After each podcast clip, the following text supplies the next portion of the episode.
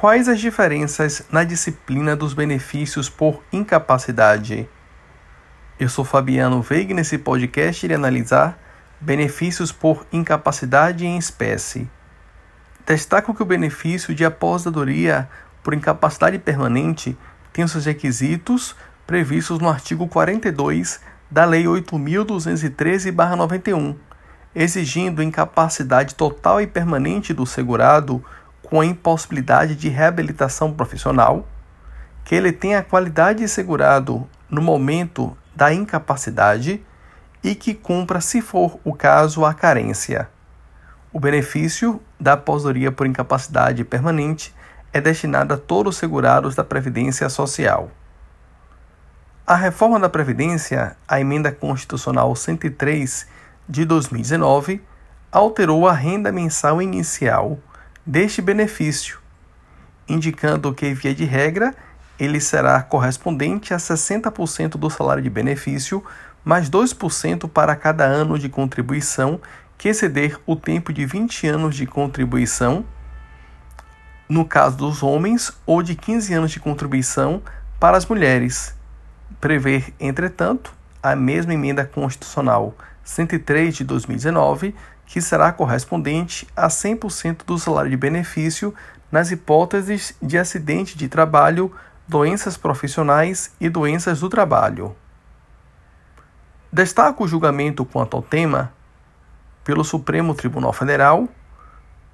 da tese de repercussão geral número 1095, que tratou da extensão ou não do adicional de grande invalidez ou auxílio acompanhante para outras espécies de aposentadoria. Segundo o STF, no âmbito do regime geral da Previdência Social, RGPS, somente lei pode criar ou ampliar benefícios e vantagens previdenciárias, não havendo por hora previsão de extensão do auxílio da grande invalidez a todas as espécies de aposentadoria. Como se vê, o Supremo Tribunal Federal superou o entendimento do STJ e da TNU, que era exatamente no sentido de se admitir essa extensão do benefício do adicional de grande invalidez para todas as espécies de aposentadoria.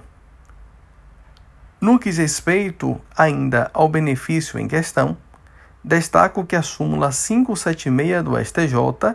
disciplina que, ausente requerimento administrativo no INSS, no INSS o termo inicial para implantação da aposentadoria por invalidez concedida judicialmente será a data da citação válida. O segundo benefício a ser analisado diz respeito ao auxílio-doença, ou benefício por incapacidade temporária, exigindo o artigo 59 da Lei 8.213 os seguintes requisitos: incapacidade do segurado, qualidade de segurado na data da manifestação da incapacidade e carência se for o caso. Lembrando que, para os benefícios por incapacidade permanente ou temporária, a lei não exige a carência em caso de acidente de trabalho,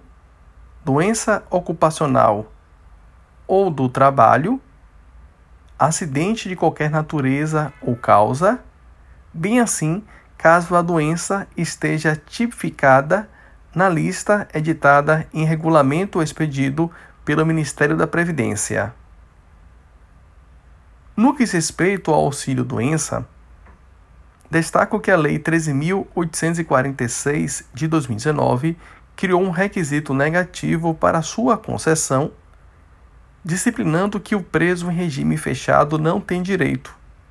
Se houver prisão, suspende-se o benefício pelo prazo de 60 dias, havendo soltura, restabelece-se o auxílio-doença a partir da soltura, mantida a prisão pelo prazo superior a 60 dias, cessa em, cessa em definitivo o benefício. Em caso de prisão declarada ilegal, o segurado terá direito à percepção do benefício por todo o período devido. Por fim, destaco o benefício do auxílio acidente, regulamentado no artigo 86 da Lei 8.213-91, segundo a qual o auxílio acidente será concedido como indenização ao segurado quando, após a consolidação das lesões decorrentes de acidente de qualquer natureza, resultarem sequelas que impliquem redução da capacidade para o trabalho que habitualmente exercia. De acordo com o STJ, no julgamento do tema número 862, o termo inicial do auxílio acidente deve recair no dia seguinte ao da cessação do auxílio-doença que lhe deu origem, conforme determina o artigo 86, parágrafo 2 da Lei 8.213-91, observando-se a prescrição quinquenal da súmula 85 do STJ.